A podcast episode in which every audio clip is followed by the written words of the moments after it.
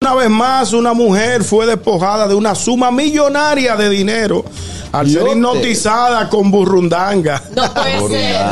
¡Ey! Andan unos tigres hipnotizando gente con burrundanga. Hay que cuidarse. Ah, Hay que cuidarse. Pero tú te estás riendo, ñoño. No, pero. Esa es la vaina que a mí, a La mí. mataron, la hirieron. Sí, pero está bien. Pero déjame dar la Pero, noticia. Pues como tú dices, señores, andan hipnotizando gente con burundanga. Y le robaron unos cuartos. No, ñoñito.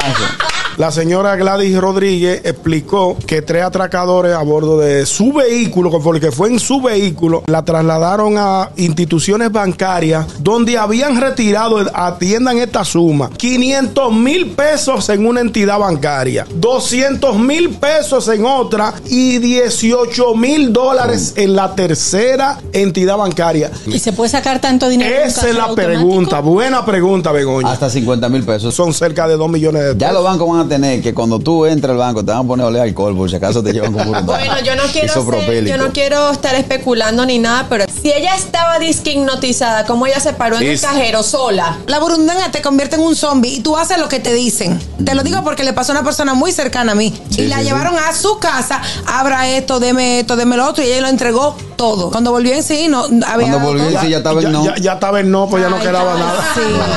El gusto, el gusto de las 12.